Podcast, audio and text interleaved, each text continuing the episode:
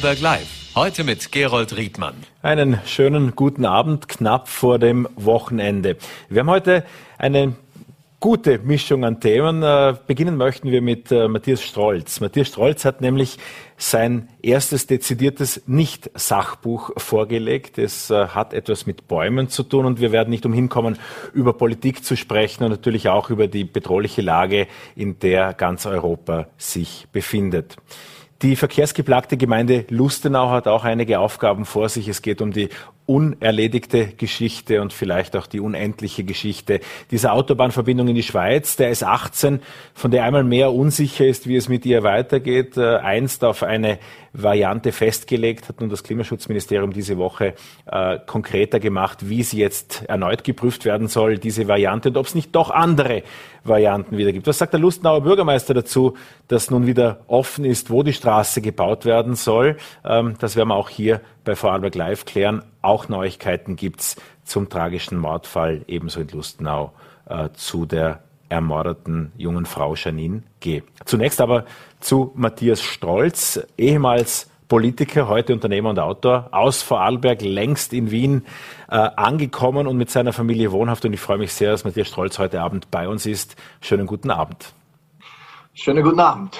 Freue mich auch sehr. Danke für die Einladung. Angesichts der philosophischen Einlassung möchte ich jetzt mit einer ganz philosophischen Frage starten. Was ist mit uns allen in Europa los momentan? Ja, ich glaube sehr unterschiedlich, aber glaube, wir sind alle in, in äh, wilden Hochschaubahnen äh, der Gefühle. Also ich glaube, jeden von uns reißt äh, zwei Jahre Corona-Krise, jetzt ein Krieg in unserer Nachbarschaft. Ich weiß nicht, wie es äh, dir geht, aber es reißt mich zwischen, zwischen äh, Lähmung einerseits, Ohnmacht, Wut, Aggression, aber auch dem Wunsch, mich immer wieder aufzurichten und tatkräftig in meinem Wirkungskreis, in meinem Kleinen was zu tun. Und jeder von uns kann was tun, jede, jeder. Wir dürfen, wir dürfen nicht da irgendwie der Ohnmacht erliegen und auch nicht der Wut und der Aggression, glaube ich. Retrospektiv müsste man eigentlich sagen, du hast dir genau den, den, richtigen Zeitpunkt ausgesucht, um der Politik, der Tagespolitik den Rücken zu kehren. Äh, wie geht's dir dabei, wenn du die Irrungen und Wirrungen der Tagespolitik verfolgst? Und auch die wachsenden Aufgaben natürlich. Ja, ja ich, ich liebe Politik. Das ist, glaube ich, nachvollziehbar, wenn man mich verfolgt hat ich bin halt, ich werde gebraucht in der Familie in diesen Jahren. Das heißt, das war äh, der Grund zu sagen, okay, dann stelle ich die, die liebe Politik zurück, äh, weil ich zu Hause gebraucht werde jetzt mit, mit den drei Mädels äh, in diesem Alter mehr als früher und die Nerven waren halt ausgefahren. Aber natürlich, ich bin ein politisches Viech, wenn man so will, äh, politischer Kopf, das lässt keine Ruhe. Ähm, das schmerzt sehr zu sehen, wie auch da, weil halt gerade die neuen Daten am Tisch sind, wie der Vertrauensverlust, der riesig um sich greift. Ähm, natürlich ist das Schauspiel ein sehr fragwürdiges, das da in Österreich geboten wird, die letzten zwei Jahre insbesondere. Politik ist und bleibt der Ort, wo wir uns ausmachen, wie wir miteinander leben. Äh, den Ort brauchen wir. Wenn da mehr als zwei Leute beieinander sind, äh, dann müssen wir uns was ausmachen. Und äh, deswegen ist nicht gut, wenn dieser Ort versifft ist oder wenn er, wenn er irgendwie negativ geladen ist, dann ist das nicht gut für die Lösungen, die von diesem Ort kommen oder an diesem Ort entstehen sollten. Insofern hoffe ich einfach, dass wir aus dieser betrübten Lage auch Schicht für Schicht herauswachsen. In Österreich und international sind wir natürlich auch in, in einem beklemmenden Zustand. Ja. Hoffe, Europa wächst zusammen als Kollateralnutzen dieser, dieser Tragödie. Die Kommunikation ist ja da auch immer sehr zentral. Äh, aus mhm. Vorarlberger Perspektive hat vielleicht manch einer mit äh, Johannes Rauch mitgefiebert, mitgelitten, mhm. Äh, das Ganze dann irgendwann halt beobachtet. Ähm, Vertrauen in die Politik, den OGM-Vertrauensindex hast du angesprochen. Da ist ja Johannes Rauch mit einem Wert von, ich glaube, minus 18 äh, erstmals eingestiegen. Mückstein hatte vorher noch einen leicht positiven Saldo von plus drei. Es sind also verheerende Vertrauenswerte, die Politiker, auch solche, die neu auf die Bundesebene sich bewegen, äh, abkriegen. Wie kommt man denn da wieder raus? Ich, nur Schritt für Schritt. Äh, Wenn es äh, überhaupt jetzt äh, nach oben gehen sollte, ich weiß noch nicht, ob wir die Talsohle schon erreicht haben. Ich merke natürlich auch, dass es liegt nicht nur an den Politikerinnen und Politikern, auch wir in der Bevölkerung, wir sind natürlich geladen nach zwei Jahren äh, Krise. Also, weil ich ja mein Buch präsentiert habe am Sonntag, auch im Frühstück bei mir, ähm, auf Twitter gleich einen Shitstorm kriegt äh, für die Aussage, in, in, mir wohnt ein kleiner Putin, in jedem von uns. Wir müssen schauen, was wir füttern. Äh, ob man, wir dürfen nicht den Schatten füttern in uns, sonst wird er groß. Das ist verhängnisvoll. Wir müssen das Licht füttern, die positiven Seiten. Mega Shitstorm. Und ich habe halt gemerkt, ja, das, der, der gehört auch nicht mir persönlich nur. Ja, also natürlich war ich provokant mit der Aussage, hinter der ich stehe. Aber es ist halt auch so, wenn du heute was machst und Politiker machen nun mal was, alle mal der Gesundheitsminister, dann quasi zeigst du freiwillig auf, bitte hier, Ladung abliefern. Du kriegst halt wirklich ein Betonwatschen als, als äh, Gesundheitsminister und zwar täglich eine von beiden Seiten, äh, weil du kannst es keinem recht machen. Ich war auch an der Corona-Sache mehrfach draußen auf sozialen Medien mit der differenzierten Haltung nach meiner, nach meinem Dafürhalten, dass ich sage, die Impfung ist ein wichtiger Teil der Lösung und wir brauchen aber viel mehr äh, in gesamtheitlicher Betrachtung, was wir ja bei den jungen Leuten insbesondere sehen. Äh, mit der Impfung allein ist nicht getan, sondern die sind da massenweise, nämlich zu Hunderttausenden in, in, in psychologisch problematische Tendenzen gewachsen in den letzten zwei Jahren, war völlig außerhalb der Betrachtung. Ja, Shitstorm, grober Shitstorm. Und zwar, wenn du so anfängst, dass du sagst, ähm, ich halte die Impfer für einen Teil für einen wichtigen Teil der Lösung kriegst du einmal Betonwatsche von der Seite der Impfgegner. Und wenn du sagst, und es braucht mehr, kriegst Betonwatsche von Seite der dogmatischen Impfer. Und beide sagen, wie ein Kindermörder. Also beide sagen, ich habe dann gesagt, ja, ich bin, also ich halte mich an die, den Chef der deutschen Impfkommission, ständigen Impfkommission, der ist nicht für eine Impfung verpflichtend für Kinder.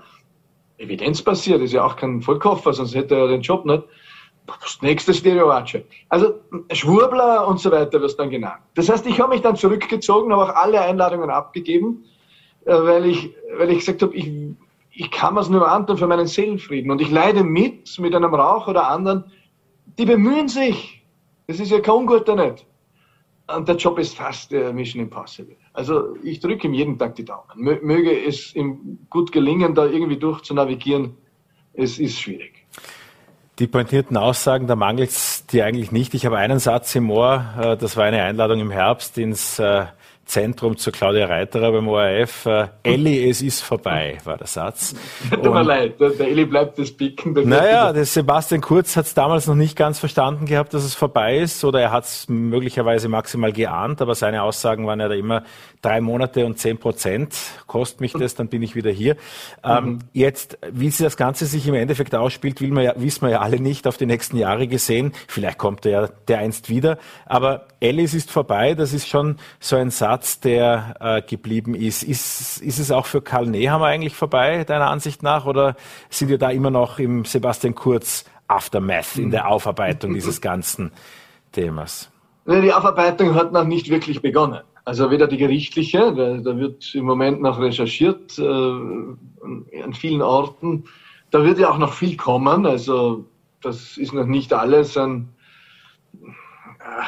ja, an, an Abgründen, die sich offenbart haben bisher, sondern da kommt noch mehr, befürchte ich. Und dann wird die, die Auseinandersetzung vor der Justiz äh, losgehen in Gerichtssälen. Das wird uns über Jahre beschäftigen, neben dem Untersuchungsausschuss. Und natürlich der ÖVP, der ich immer auch alles Gute wünsche, weil, weil manchmal wird unterstellt, du bist da irgendwie gönnst ihnen das. Nein, Österreich braucht eine intakte bürgerliche Partei. Äh, dass, äh, oder bürgerlich eine intakte konservative, bürgerlich sind andere auch, ja, ohne befangen zu sein, aber eine intakte äh, konservative Partei, da sind sie die einzigen. Die haben aber natürlich sich der bis hierher, auch Karl Nehammer als neuer Parteichef, gedrückt, sich dieser Aufarbeitung auch parteiintern zu stellen, in der Hoffnung, die Zeit verwischt die Spuren, heilt die Wunden, macht es gut. Nein, Sie werden sich hier als Partei aktiv stellen müssen. Das wird ein Erneuerungsprozess an Haupt und Haaren sein müssen. Derzeit ist quasi das Frontgesicht ausgewechselt und die Frisur neu gemacht, aber nicht ein Haupt und Haaren. Das ist ein schmerzhafter Prozess. Ich verstehe, dass man sich vor dem druckt. Also auch wenn Aber der Magnus Brunner zum Beispiel sagt, Entschuldige, wenn der Magnus Brunner ja, zum Beispiel ja. sagt, äh, die ÖVP hat kein Korruptionsproblem, dann müsste man noch einmal in sich gehen. Na, ich mag den Magnus, wir, wir, wir sind äh, Weggefährten von früheren Zeiten. Ich will ihm da nichts äh, öffentlich ausrichten. Ich, ich, äh, was, die ÖVP ist zumindest angeklagt als Verband oder Organisation in äh, einem Prozess, wo es um grobe Verhaltungen der Justiz gehen wird. Äh, also ähm, bis hin zu Bestechung und Korruptionstatbestände, wo die gesamte Partei auch hier mit äh, vor Gericht stehen wird. Insofern, ob sie eines hat oder nicht, wird das Gericht klären. Aber es ist ein einzigartiger Vorgang, äh, soweit ich mich erinnern kann, in der Zweiten Republik, dass eine ganze Partei hier ähm, ins, äh, in den Gerichtssaal gerufen wird. Insofern, ich verstehe, dass sie wegschauen. Das ist, äh, ja, das, das ist nicht so lustig, sich da genau in den Spiegel zu schauen. Äh, da versucht man sich abzulenken. Und es gibt ja genügend Ablenkung jeden Tag. Das, in der Politik ist ja jeden Tag Chuck Bumm viel los. Ähm, wenn man da was verdrängen will, äh, findet man jeden Tag 15 Verführungen, die dir, die dir das ermöglichen. Der Blick nach vorne würde aber bedeuten, sich dem zu stellen. Und gleichzeitig aber auch eine neue, starke Identität zu entwickeln. Also das ist nicht einfach. Österreich ist seit gefühlt 20 Jahren jetzt in einem Veränderungsprozess. Die Zweite Republik ist am Sterben mit diesem, mit diesem Machtkartell von Rot-Schwarz, denen da jeweils die halbe Republik gehört hat. Das ist vorbei. Und das, das Alte stirbt und das Neue ist noch nicht da. Wir sind da mitten in Geburtswehen. Können wir daran erkennen, dass da der Bundespräsident alle zwei Monate ausrückt und sagt, so, jetzt muss ich was machen, was ich noch nie gemacht habe. Das ist ein Hinweis, da wird was Neues geboren. Und, und der Bundespräsident ist einer der Hebammen in dieser Geschichte. Was auch neu auf die Welt gekommen ist, ist äh, dein Buch. Äh, ja. Und äh, wollen wir mal vorsichtig beginnen. Ich habe eine Frage vorneweg. Wieso redest du mit Bäumen? Es, der Hauptpunkt ist eine Föhre, ein Gespräch mit einer Föhre. So kann man es wahrscheinlich am besten hm. beschreiben. Ja, tatsächlich. Ja, weil ich es mit einer Föhre äh, unter Anführungszeichen geschrieben habe. Ich habe äh, ähm, also Kinder reden ja in einer großen Selbstverständlichkeit mit äh, Bäumen und Pflanzen. Wir Erwachsene halten das für völlig daneben und ein bisschen, äh? Ähm, wobei ich jetzt, jetzt bin ich den vierten Tag draußen mit meinem Buch in den Buchhandlungen. Ich bekomme täglich Zuschriften aller Art von 92-jährigen Frauen, die meine Mama anrufen in Waldam Adelberg und sagen, du Ida, dein Buch da, ich habe ihn gehört am Sonntag, das ist großartig, weil ich rede auch mit einem Baum und endlich ähm, also da haben viele Menschen Erleichterung, dass, äh, dass sie nicht die Einzigen sind. Ähm, ich habe angelehnt an den Baumstamm dieser meiner Lieblingsföhre am Rand des Wienerwalds ähm, das Buch geschrieben, in Zwiesprache mit dem Baum. Natürlich bin ich jetzt nicht in einem Zustand, wo ich den Baum so reden höre wie meinen Nachbarn, das wäre dann schon bedenklich. Aber ohne diesen Baum und ohne diese Form der Zwiesprache, den ich in mir höre, wäre es nicht gegangen, das Buch. Das ist so wie ein Maler, also wenn ganz mit vielen Künstlern, vielleicht bin ich ja auch im Künstlerstatus angelangt, als Autor nicht, nicht ganz von der Welt, finde ich. Viele Malerinnen und Maler sagen, das ist eine Art von Download. Sie schöpfen das aus einer, keine Ahnung, ähm, göttlichen Cloud oder irgendwo. Das fließt durch dich durch. Ähm, so war das. Äh, und das war ein Jahr ein Gespräch und das ist jetzt ein Buch. Und, und das hat man vielen viel Lebensfreude geschenkt. Meine Frau war am Anfang ein bisschen verdutzt, aber dann hat sie eigentlich eine Freude entwickelt, weil sie gemerkt hat, der Typ kommt jedes Mal eigentlich happy zurück, wenn er da völlig äh, ohne irgendwelche Substanzen, sondern nur in, in, Beziehung mit einem Baum. Der kommt in Lebensfreude, mit innerem Frieden und als glücklicherer Ehemann und Familienvater zurück, als er gegangen ist, vier Stunden vorher. Ohne, ja. die, ohne, die Tannenzapfen, ohne die Tannenzapfen zu rauchen, hoffe ich. Als, ja, genau. als, als, als Bub habe ich in, in, in, den Ästen der Bäume Mini-Hausaufgabe gemacht, hast du vor einigen Jahren auf Facebook geschrieben. Im Herbst ihre Blätter gesammelt und gepresst. Später habe ich Bäume umarmt und bedichtet. Heute rede ich mit ihnen. Aber jetzt kommt's, lese wissenschaftliche Studien, die mir erklären, warum sie uns Menschen so gut tun. Es geht ja neben allem jetzt, was wir auch äh, mit äh, halb zugedrücktem Auge über die äh, Bäume jetzt geredet haben, ja auch darum, dass der Anspruch schon wäre der Erzählung, Naturwissenschaft mit Spiritualität zu verbinden. Wollen die beiden Teile überhaupt verbunden werden?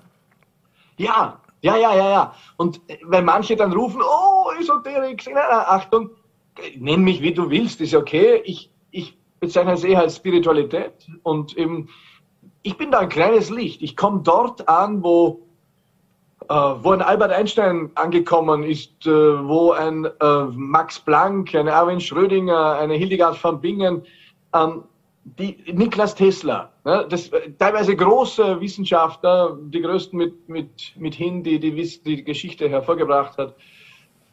Albert Einstein zum Beispiel hatte ein kosmisches Religionsverständnis und äh, der, der hat gesagt, ich bin ein areligiöser Religiöser.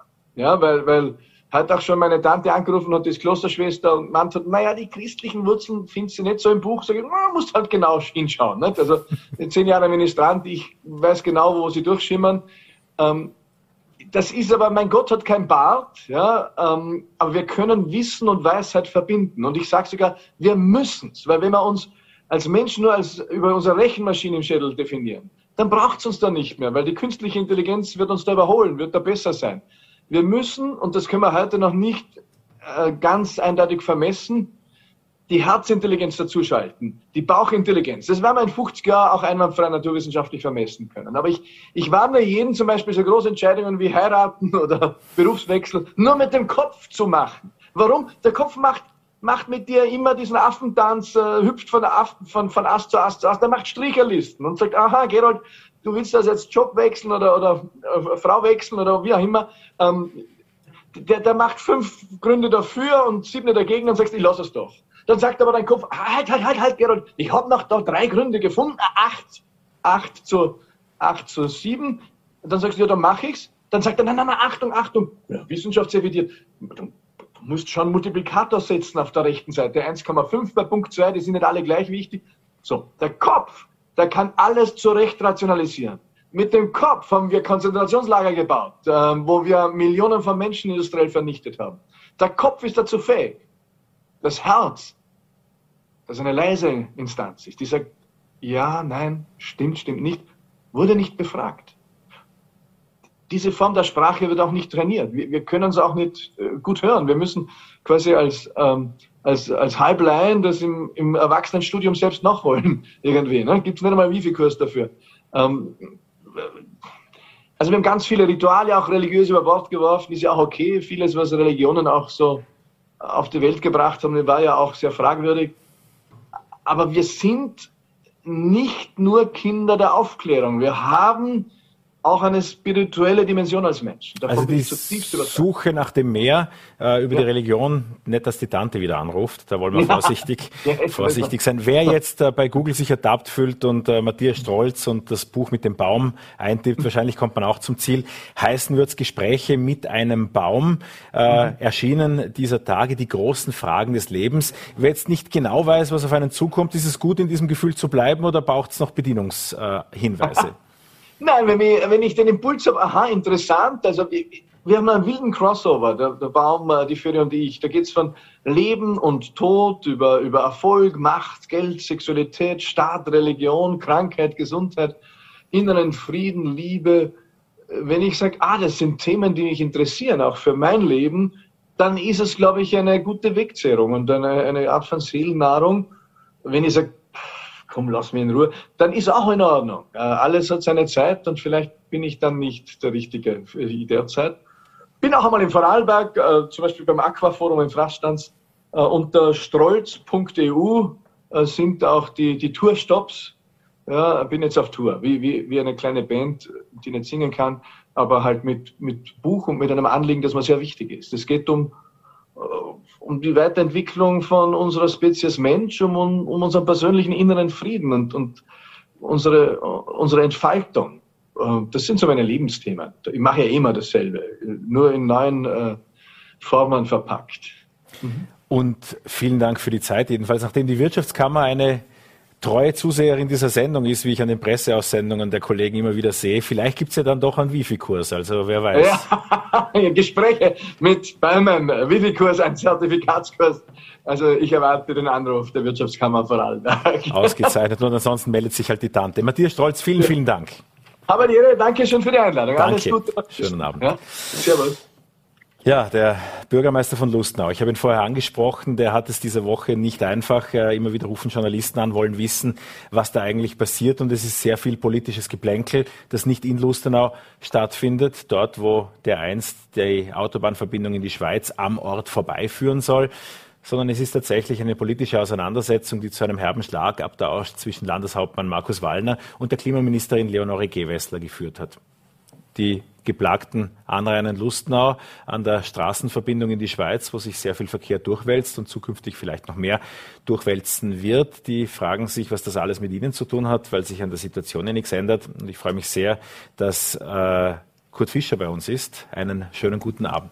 Danke für die Einladung. Kommt die unendliche Geschichte der S18 irgendwann zu einem Kapitel, wo es nicht mehr ganz so unendlich aussieht? Ja, zurzeit hat man den Eindruck, dass ein neues Kapitel dazukommt. Äh, die Frage, ob die Endlichkeit oder Unendlichkeit verlängert ist, da wären wir beim philosophischen, beim philosophischen Thema. Ähm, für uns ist die Realität, dass wir in unserem Bemühen, in unserem Kampf für eine Verbesserung der unerträglichen Situation in Lustenau nicht weitergekommen sind. Wir versuchen unsere unseres zu tun im Gemeindegebiet, auch in einer regionalen Zusammenarbeit im Mobilitätsmanagement, in einer Mobilitätspolitik mit der Region, ins, insbesondere mit der Hofsteigerregion, übrigens, weil wir jetzt in Schwarzach sind, mit diesen sogenannten Plan B-Gemeinden, ähm, Dinge zu verbessern. Aber was wir nicht verbessern können, mit allem Bemühen um eine Verkehrswende oder Mobilitätswende, dieser furchtbare Lkw-Verkehr, internationale Transit, auch, auch regionale Transit, Schwerverkehr durch Lustenau, der die Anrainerinnen und Anrainer in unerträglicher Weise belastet, der ihre Grundstücke entwertet. Das ist eine kleine kalte Enteignung an dieser Strecke. Aber zusätzlich unsere gesamte Bevölkerung betrifft, vor allem junge Menschen, schwächere Verkehrsteilnehmerinnen und Teilnehmer. Warum? Weil das Gemeindegebiet durchschnitten ist in unerträglicher Weise durch diese Situation. Ich bin jetzt 22 Jahre in der Gemeindepolitik, äh, zwölf Jahre Bürgermeister 2008 haben wir begonnen mit Mobil im Rheintal. Es war noch einmal ein, ein, ein Aufbruch mit der Manfred Rhein damals und der Landeshauptmann Sausgruber. Äh, große Hoffnungen, dass man jetzt endlich, endlich eine erlebbare Lösung findet, wissend, dass es lange dauern wird, bis sie gebaut ist. Äh, Im Planungsprozess nach ein, zwei Jahren war nur noch eine Variante übrig damals, die Ostumfahrung von Lustenau. Ich wusste um den Sprengstoff äh, im eigenen Dorf, äh, um die Ambivalenz dieser Trasse. Damals noch nicht von Untertunnelung durchgängig die Rede. Ich habe mich dann eingesetzt, persönlich im Planungsprozess, äh, für eine nächste Variante, weil wir gerade da in der Nähe sind, von Dornbirn Nord nach St. Margrethen, möglichst untertunnelt. Die Z-Variante, das Land hat sich dem angeschlossen, der Planungsprozess hat das präferiert, auch die Landesregierung damals noch. Herbst 2011 unter Herbert Sausgruber. Wir haben in einer kleinen Delegation das Schlussdokument übergeben, vor elf Jahren, man glaubt es fast nicht. Und die Hoffnung war, dass wir jetzt eine Variante gefunden haben. Wissend, es wird nicht leicht, äh, baulich, äh, es wird nicht billig.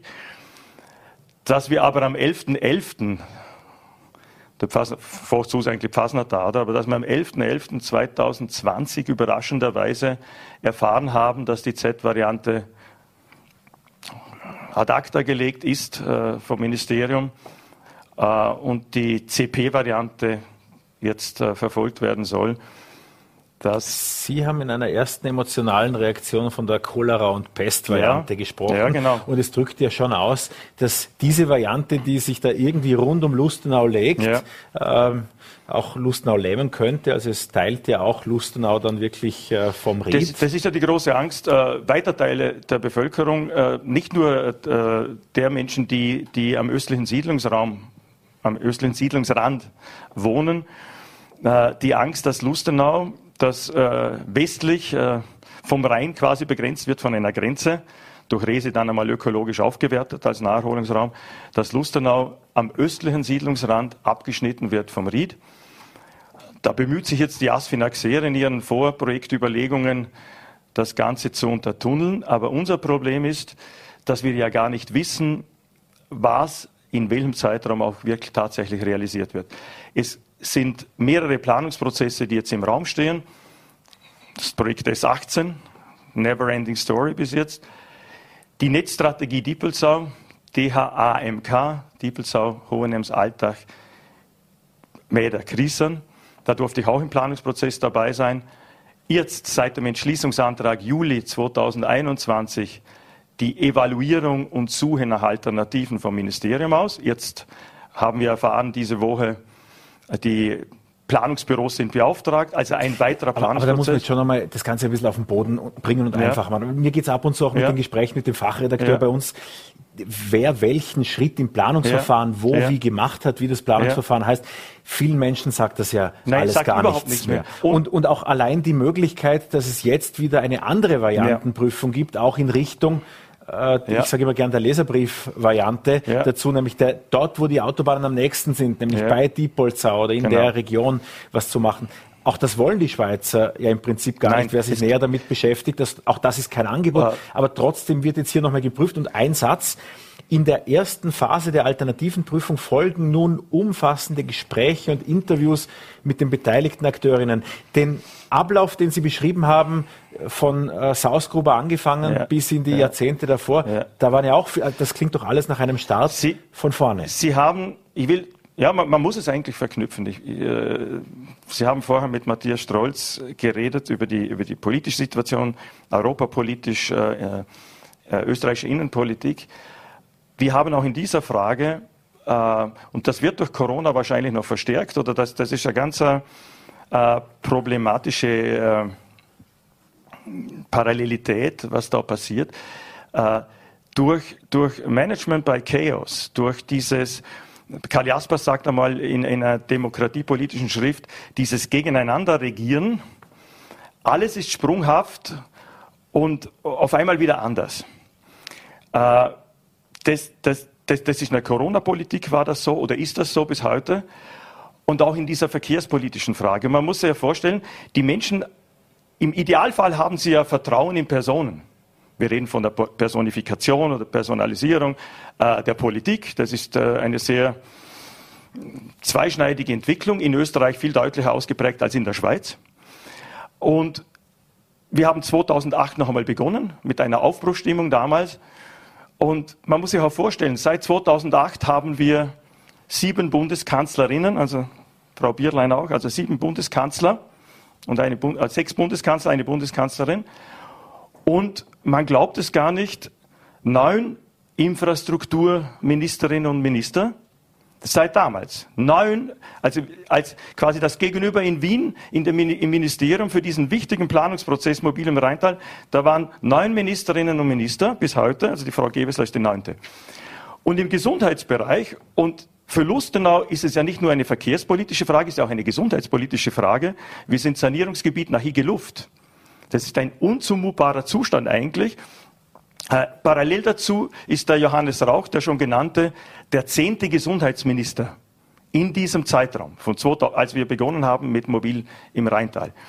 Und äh, natürlich kann man sich Kontinuität in der Politik nicht aussuchen, aber man kann sich ja vorstellen, was das bedeutet, wenn in diesem, Planungs, in diesem Planungszeitraum neun Ministerinnen und Minister immer wieder sich einarbeiten. Aber das deutet ja eigentlich darauf hin, aus Ihnen spricht jetzt die große Enttäuschung auch dieser Veränderungen, dieser laufenden. Fühlen Sie sich oder fühlt Lustenau sich von der Bundespolitik im Stich gelassen? Die, also für mich ist, ich, hat es vielleicht herausgehört, auch die Erfahrungen in Corona, äh, die haben mir als, als Politiker, es geht jetzt nicht um meine Rolle und meine Funktion, um meine Verantwortung als Bürgermeister, die haben mir als politisch interessierten Menschen sehr zu denken gegeben, äh, vor allem die Frage, wie ist eigentlich die kommunale Ebene, die schlussendlich, wenn jetzt die Menschen kommen aus der Ukraine, äh, wenn es um Corona gegangen ist, um, um diese Testszenarien, um, um, um die Organisation auch des Impfens zum Teil, äh, Angebote und, und, und,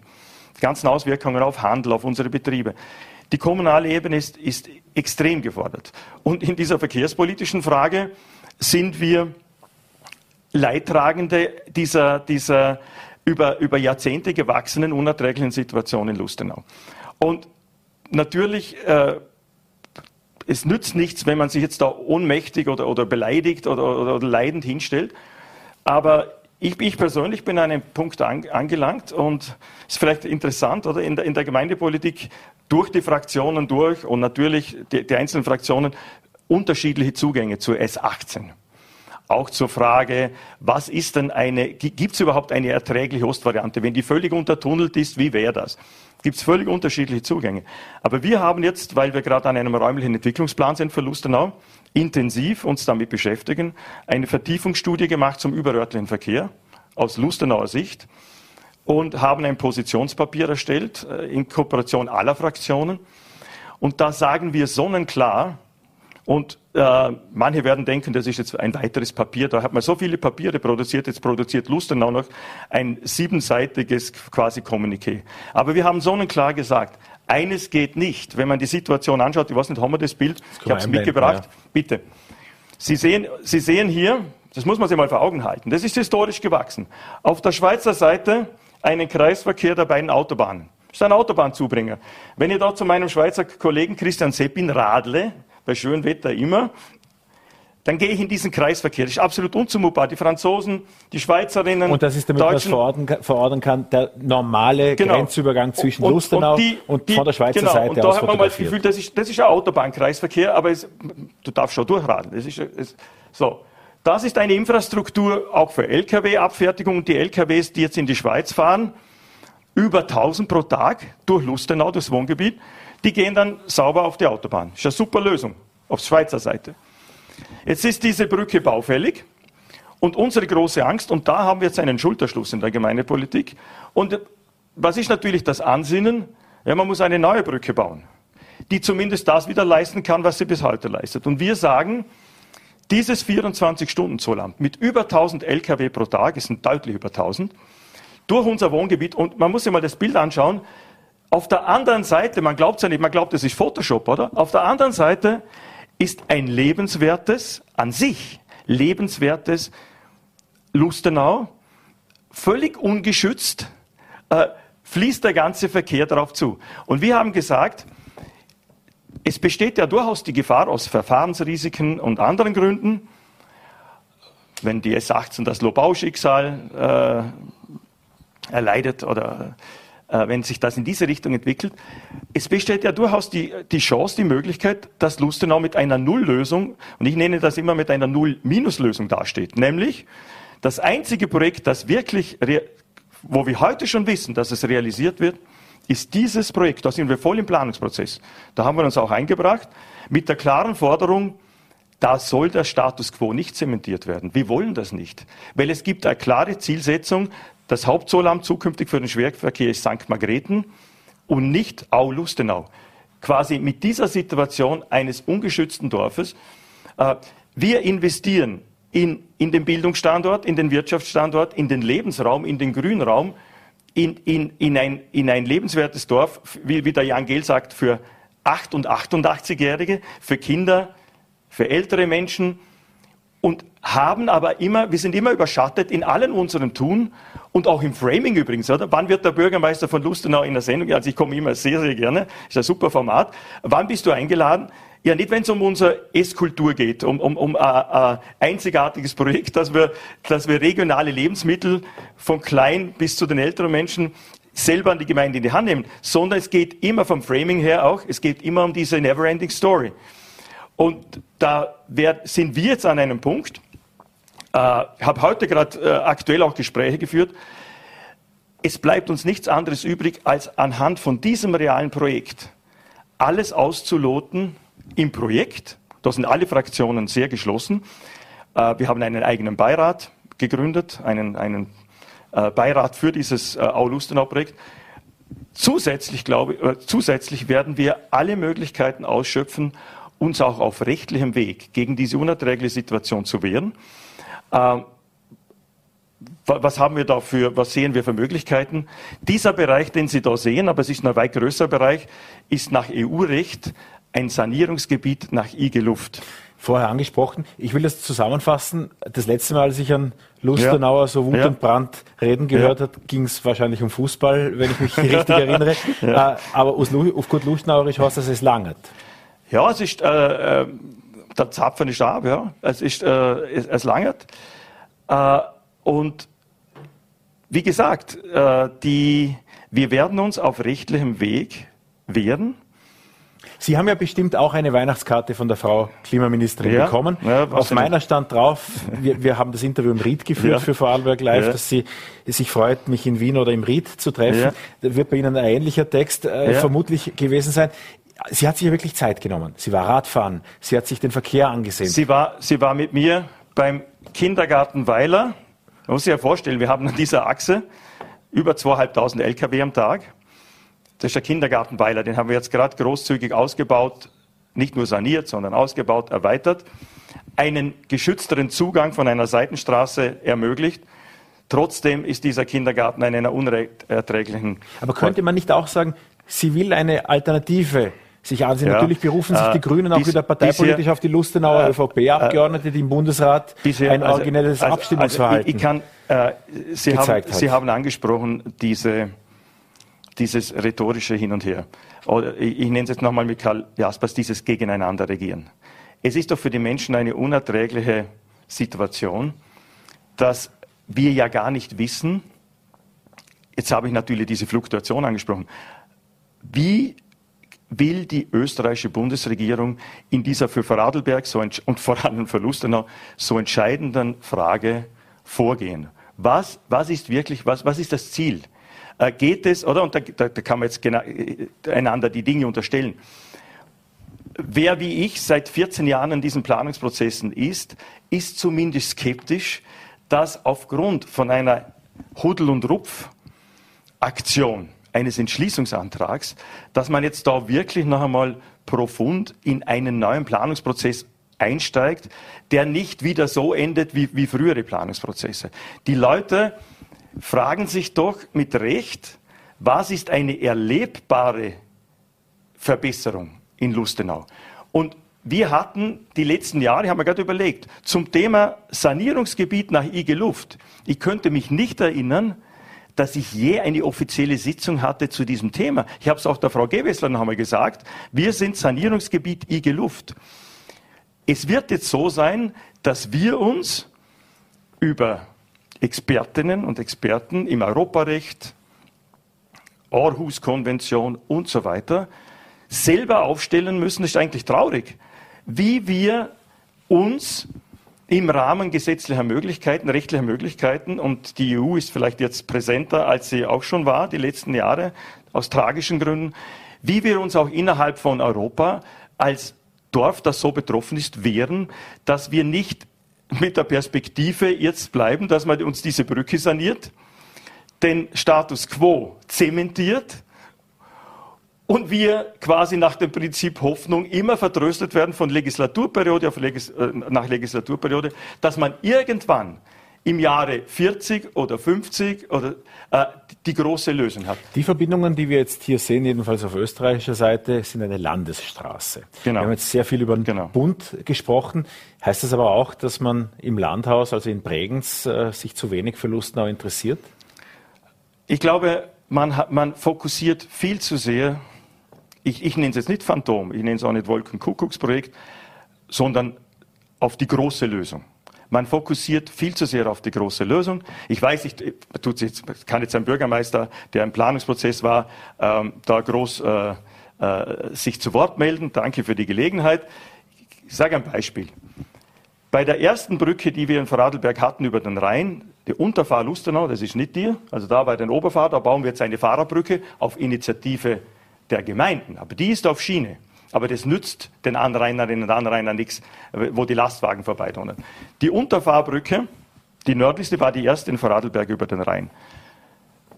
Zur Unterfahrbrücke von, äh, von 1902 bis 1938 gab es eine Eisenbahn, EBDL, elektrische Eisenbahn Dornbirn-Lustenau. Im Planungsprozess Mobil im Rheintal äh, war die Idee einer Ringstraßenbahn die wird uns auch den Schwerverkehr nicht lösen. Aber ich glaube, es ist jetzt höchste Zeit, angesichts der Entwicklungen dieser noch nicht, äh, nicht wir wissen ja nicht, wo, wo es hingeht, aber man, man ahnt, wo es hingehen könnte jetzt in Europa. Ich glaube, es ist höchste Zeit, dass man sich darauf konzentriert, wie man Lustenau vom Schwerverkehr befreit. Und zwar so, dass es erlebbar ist. A. Und B, wie man diese Agglomeration Rheintal, unteres Rheintal vor allem, verkehrspolitisch so gestaltet, dass der motorisierte Individualverkehr nicht nur durchs Fahrrad, weil das, das, das, ist, das, das ist, es ist skalierbar wie in Utrecht und in Kopenhagen und dann gibt es Grenzen. Und auch dort braucht es Straßenbahnen und Alternativen. Und wir werden auch da, glaube ich, äh, noch einmal zur Besinnung kommen müssen und zu sagen, im Planungsprozess Mobil im Rheintal, der Hubert Romberg hat eine Ringstraßenbahn vorgeschlagen. Wo ist jetzt die Innovationskraft in diesem äh, in diesem wunderbaren Standort, wie wir in Zukunft Mobilität gestalten wollen. Und dann ist aber das Schwerverkehrsproblem natürlich noch nicht gelöst, weil die Lastwagen kann ich nicht auf die Straßenbahn verlagern. Das heißt, es geht nicht nur um ein großes Projekt, um die zwei Autobahnen, die nicht miteinander verbunden sind, sondern aus Ihrer Perspektive geht es jetzt darum, Lustenau und die Bevölkerung es geht, zu das, entlasten, es geht auch zu andere retten. gemeint, aber es geht um die Frage, genau, es geht um die Frage, wie können wir das untere Rheintal mobilitätspolitisch in eine neue, in eine neue Zeit führen. Äh, da gibt es gute Ansätze. Äh, ich glaube, da muss man als Land den Ehrgeiz entwickeln, gemeinsam mit den Kommunen, dass wir da zu einer Champion, wenn wir gerade vom Fußball, wir sollten, in wir hätten alle Voraussetzungen, topografisch, ich glaube auch als, als, als äh, äh, höchst erfolgreicher äh, Wirtschaftsstandort, wir hätten alle Voraussetzungen als Land, dass wir in der Champions League der mobilitätspolitisch äh, innovativen Regionen in Europa mitspielen. Und eine solche Region darf nicht erst in 20, 30 Jahren eine solch unerträgliche Situation lösen. Ich weiß, da wird es nicht die umfassende Lösung geben in den nächsten 15 Jahren. Äh, da würde man den Leuten schon wieder was vorgaukeln. Aber es kann doch nicht sein, dass man diese Situation zementiert und durch das Wirtschaftswachstum erfreulicherweise, hoffentlich auch trotz dieser Entwicklung nur momentane Rückschläge, äh, und, und durch das Wirtschaftswachstum äh, und durch das Verschlafen in Österreich völlig versäumte, wenn ich gerade in die Schweiz, weil ich da gerade in der Schweiz bin, äh, die, bei uns ist ja die Verlagerung auf die Schiene äh, ein reines, ich glaub, man verwendet es nicht einmal mehr als rhetorische äh, äh, Hülse, es ist ja eine reine Worthülse in Österreich, die Verlagerung auf die Schiene. Ähm, und man wird sich überlegen müssen, wie man den Schwerverkehr in den Griff bekommt im unteren Rheintal, auch in Österreich gesamthaft. Und ich weiß nicht, ich habe es in, in den VN gelesen. Äh, ich glaube, europaweit die Emissionen im Verkehrsbereich in der EU äh, deutlich zurückgegangen, zweistelliger Prozent, ich glaube über, über 20, in Österreich zugenommen. Das heißt, verkehrspolitisch haben wir äh, große Aufgaben vor uns, gesamtösterreichisch. Da bin ich gespannt, was dann von Wien kommt. Nicht nur solche neuen Planungsprozesse. Es ist leicht, drei Büros wieder zu bestellen. Da kommen wieder ein paar hunderttausend Euro raus oder wenn es ein längerer Planungsprozess ist, vielleicht Millionen. Äh, aber schlussendlich geht es doch darum, äh, was kann ich den Menschen, für die ich persönlich Verantwortung trage, und ich, ich sage Ihnen ehrlich, ich schäme mich dafür, dass 14 Jahre nach dem Beginn für, von Mobilen Rheintal, dass ich jetzt dastehe und den Leuten sage, die Durchschneidung ist noch an keiner einzigen Stelle aufgehoben. Es gibt keine Überführung, es gibt keine Unterführung. Bei der Fahrerbrücke wird jetzt erstmalig in Lustenau, das Fahrerprojekt, wird es eine sogenannte Passarelle geben. Da können dann Kinder auf sicherem Weg, ältere Menschen mit dem Fahrrad oder zu Fuß diese durchschneidende Schwerverkehrsachse überqueren. Ohne Ampel, wo zum Teil die LKWs durchdonnern, bei Rot, bei Gelb-Rot. Äh, Sie müssen sich vorstellen, kürzlich hat mich eine Mutter wieder angeschrieben, beim Gasthof Linde, das Kind geht in die Volksschule Rheindorf, ist aber auf dieser Rheinseite, westlich. Es müsste theoretisch jeden Tag bei einer bei, über einen Zebrastreifen mit Ampelregelung über diese Straße, wo am Morgen, wenn, gerade bei vor Schulbeginn, wo die ganzen LKWs schon voll durchdonnern. Und das ist eine unerträgliche Situation. Also eine Situation, die nicht mehr zumutbar, nicht mehr, nicht mehr zumutbar ist. ist. Wir kämpfen übrigens auch. Natürlich werden da manche, äh, die Lustenau wirklich nur als, als Durchzugsort für ihre LKWs sehen, äh, wieder auf gut Deutsch ein Schwererlau im Schwerverkehr. Wir kämpfen auch um Tempo 40. Aus Sicherheitsgründen, nicht aus irgendeiner Ideologie. Man hat vor zwei Jahren einen Opa, Familienvater, mit dem Eis für die Enkelkinder auf einem Zebrastreifen, das hat er gekauft in einem kleinen Supermarkt, wollte es den Enkel bringen auf der anderen Straßenseite. Nach Feierabend, Tempomat, 50, 50 kmh der LKW, unaufmerksam, tot. Das ist, äh, das ist eine unzumutbare Situation, immer dieser Stress, wenn Kinder in die Musikschule, zum Fußballtraining, egal wohin, ins Gymnasium, in die Handelsakademie, mit dem Fahrrad unterwegs sind in Lustenau und die Eltern wissen, es gibt immer diese Schlüsselstellen, es gibt immer diese Gefahrenstelle. Und das bin ich mit der Frau Gewessler ab, wir sind das abgeradelt sozusagen. Und es war an diesem Morgen, glaube ich, ziemlich eindrucksvoll. Übrigens auch, ich war auch mit dem Magnus Brunner, vielleicht ein letztes, wenn ich das noch ansprechen darf. Äh, es hat sich sehr früh ergeben, hat mich sehr gefreut. Ein Antrittsbesuch beim Zollamt Lustenau, des neuen Finanzministers. Eindrucksvoller Termin übrigens. Vom, das Team äh, des Zollamts hat sich von der besten Seite gezeigt in verschiedener Hinsicht. Und ich habe ähm, Ihnen und auch die, die zuständige Chefin vom Zoll Österreich gesagt, wir haben da ein 24-Stunden-Zollamt. Man glaubt es ja nicht, oder?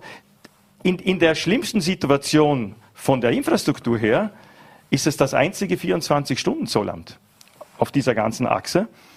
Und, das, und, und sanierungsgebietige Luft, und das ist unerträglich. Und wir versuchen, dass wir, dass wir, wir hoffen, dass wir uns auf rechtlichem Weg auch wehren können, dass diese Dinge zumindest eingeschränkt werden. Und wenn das neue Brückenprojekt kommt, äh, dass wir den Druck erhöhen, dass wir das Ziel, das, das für manche sonnenklar war, ähm, dass, dass, dass zumindest der Status quo wieder möglich sein wird, äh, da werden wir uns dagegen wehren. Das, das ist unzumutbar. Das können wir nicht einer nächsten Generation äh, zumuten. Auch die Nicht-Lustnauer haben verstanden, dass das eine kleinere Brücke werden soll, dann mit einem fast Autobahnanschluss auf Schweizer Seite, was die Verkehrsplanung in zwei Staaten so über die Jahrzehnte mit sich bringt. Herr Bürgermeister, ich befürchte, dass wir am Ende der Zeit sind, fürchte aber auch, dass die nächste Einladung zu Vorarlberg Live äh, wieder um die S18 Nein, sich jedenfalls auch drehen wird. Wir könnten dann auch über die vielen anderen guten Projekte in Lustenau sprechen und werden dann sicherlich die Zeit dafür ich haben. ich werde es wie Bundespolitiker machen und absagen. Nein, nein, ich komme immer sehr gerne.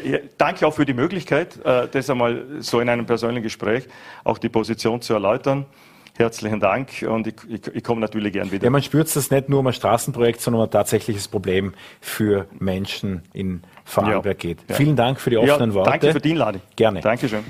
Und am Ende der Sendung möchte ich Ihnen noch einen kurzen Einblick in ein Videointerview geben, ein besonderes Videointerview, das mein Kollege Joachim Mangard heute mit dem Anwalt des im schrecklichen Mordfall Janine G. verdächtigen 25-Jährigen geführt hat. Der 25-Jährige hat ja bisher nach der Medienberichterstattung nicht ausgesagt, hält sich sehr bedeckt. Umso interessanter ist, was sein Anwalt zu sagen hat und einen Ausschnitt aus diesem Gespräch, das jetzt auf Voller.at nur für V Plus Abonnenten verfügbar ist, möchte ich Ihnen kurz zeigen. Ähm, jetzt sind ja auch schon in den Medien äh, von dem zweiten Beschuldigten teilweise sehr schwere Vorwürfe gegen Ihren Mandanten erhoben worden. Ähm, wie gehen Sie mit diesen Medienberichten um, beziehungsweise wie reagiert da auch Ihr Mandant darauf? Die äh, Medienberichte sind sehr problematisch natürlich. Ähm, der, mein Mandant hat ja, wie gesagt, noch keine Aussage gemacht.